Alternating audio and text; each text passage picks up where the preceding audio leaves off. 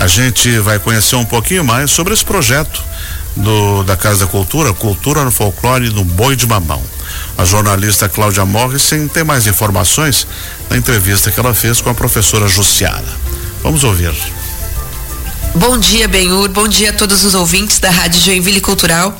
Hoje é celebrado o Dia do Folclore e vamos falar sobre a cultura do boi de mamão, que é uma espécie de dança não coreografada em que algumas pessoas se vestem de animais, entre elas o boi, e também de bonecos gigantes. Na Casa da Cultura de Joinville surgiu um projeto chamado de Boi na Casa, no qual os estudantes trabalham o folclore açoriano por meio do boi de mamão. Quem vai dar mais detalhes sobre esse assunto é a professora da Casa da Cultura Fausto Rocha Júnior e uma das administradoras desse projeto, podemos dizer assim, né? Jussiara Nascimento. Bom dia, Jussiara. Bem-vinda ao nosso programa. Bom dia. Jussiara, fala um pouquinho primeiro pra gente, antes da gente começar a falar sobre o projeto na Casa da Cultura.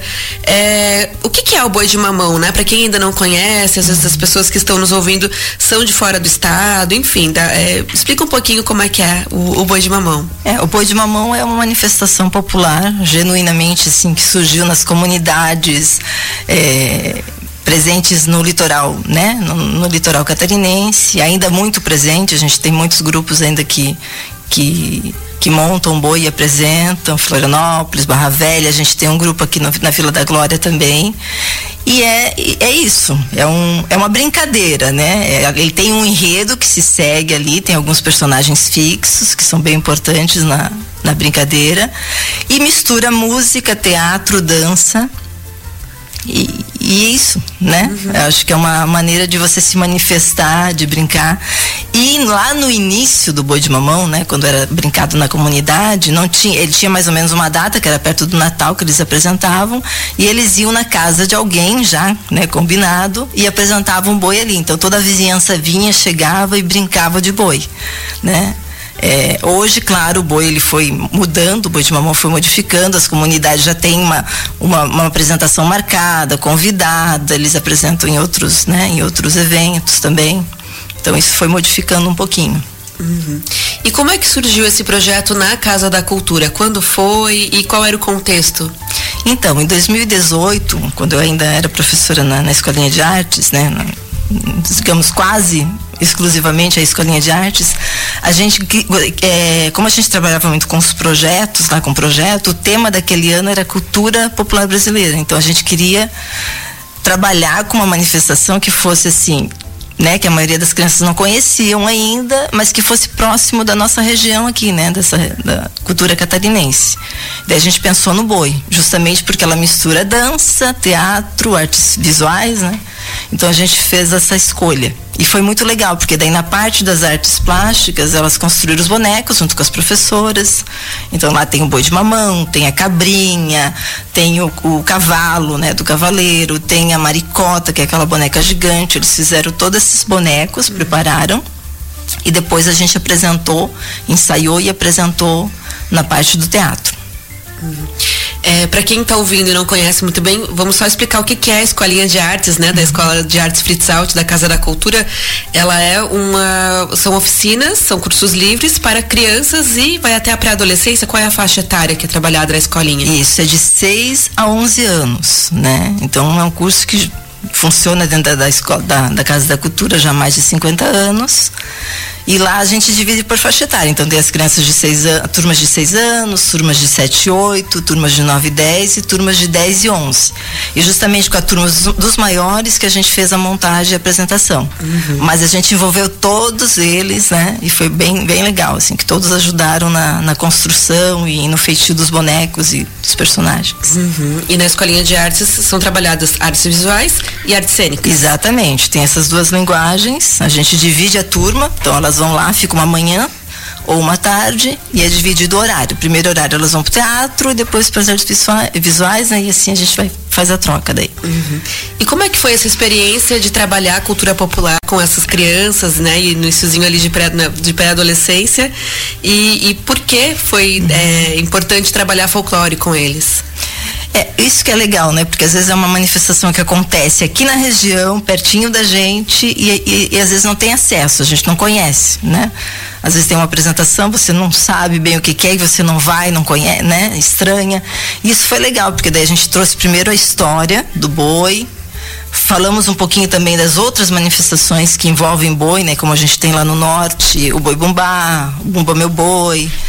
E depois a gente trouxe aqui para pertinho, né? Falamos esses grupos que ainda existem de boi de mamão. Explicamos a história, né? Porque tudo gira em torno dessa morte e ressurreição do boi e dos personagens, né, que estão dentro desse enredo. E foi legal, muito legal isso, porque as crianças se envolveram, gostaram muito e, claro, isso já fica marcado, né, para a vida delas. Uhum. Que legal. E como é que está esse projeto agora? Porque ele nasceu um pouquinho antes da pandemia ali, então imagino que tenha tido um hiato também no desenvolvimento do projeto Exatamente. nos últimos anos. Isso. É, então, 2018, depois de 2019 ainda a gente nós fizemos algumas apresentações, né? Porque a gente, né, gost...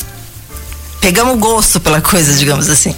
Aí depois a gente teve essa, essa período de pandemia e ano passado nós voltamos junto sempre fazendo uma parceria com a escola de música, porque como envolve muita música, né, a música está presente em toda a, apresentação. Então a gente fez essa parceria, a, a, escolinha, a escolinha não, na verdade os alunos do infantil do teatro, junto com o infantil de música, né, nós, nós juntamos as turmas e montamos então o boi. Isso no ano passado. Aí fizemos algumas apresentações. Esse ano a gente teve a oportunidade de juntar mais gente, mais professores, dentro de uma carga horária específica para o boi, né? Isso foi muito legal, porque daí juntamos todos esses professores que estavam com vontade de fazer e de continuar o projeto, retomar o projeto. Então a gente está lá se reunindo toda quinta-feira, né, das 9h45 às 11h15, justamente só exclusivo ao, ao boi, né, ao boi de mamão.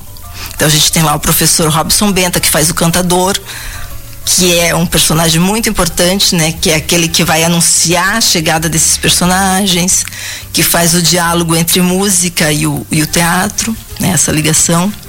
A gente tem o professor Nicolau Schmidt, que é do acordeon, porque o acordeon também está muito presente na música do boi. A professora Fernanda Damovski, que também faz a parte musical, está responsável pela parte musical, ela toca o violão. Tem também o professor Joubert Guimarães, que cuida do coro, porque o coro também, né? Porque cada personagem tem uma música específica. Então o coro canta nessa música, que é do boi, da cabrinha e todos os outros personagens. E a gente também tem, é, né, além eu, professora Jussiara, que estou ali na coordenação, tem também o professor Luan né, que veio se somar também, porque ele tem uma turma bem nesse horário e eles vão fazer a parte teatral. Então a gente está nesse período ainda de ensaios, com algumas apresentações previstas aí para setembro, outubro. Hum, que legal. E como é que está essa agenda? E quem quiser também levar, por exemplo, para uma escola, ou mesmo para sua empresa, Sim. como é que pode fazer o contato com a Casa da Cultura para convidá-los para participar? É, entrar em contato lá com a casa. A partir de setembro, com certeza, a gente já vai estar com o boi pronto, assim, já para apresentação. A gente já tem uma apresentação marcada numa escola que é a Geraldo Wetzel. Daí isso no horário ali da quinta-feira, mas a gente também tem umas duas apresentações já engatilhadas para apresentar num sábado. Porque assim, claro, a gente envolve muita gente, então tem uma logística de transporte para levar esses bonecos, a gente sempre pede o transporte, né? É, por exemplo, essa escola vai, vai disponibilizar o transporte e aí entrar em contato com a Casa da Cultura tá? Ver essa, essa agenda, ver essa possibilidade. Uhum. Quer dizer, é gratuito, Não, mas gratuito. a questão do transporte que é Exatamente. importante porque tem todo o material para levar. Isso, transporte, daí tem caixa de som, tem microfone, a gente vai levar muita coisa junto, né? Uhum. E todos os outros personagens ali também. Então tá bom. Muito legal, muito bom, Jussiara. Obrigada pela participação e espero que a gente possa contar com, com as entrevistas em outros momentos de novo aqui na rádio. Eu que agradeço, agradeço a oportunidade de estar divulgando o nosso trabalho também, né? E agradecer todos os envolvidos lá no Boi, né? Os, os estudantes que a gente abriu esse ano para estudantes da casa que estivessem matriculados lá. Então a gente apareceu muita gente, né? Tanto do coro como ali do teatro. A gente tem um, um aluno que é muito interessante, até eu gostaria de comentar, que ele veio com a experiência do boi, porque ele há muito tempo já, né, desde adolescente, criança, ele já brinca com o boi. Então ele trouxe essa experiência já de uma pessoa que conviveu numa comunidade, que montava o boi, que fazia o boi, né?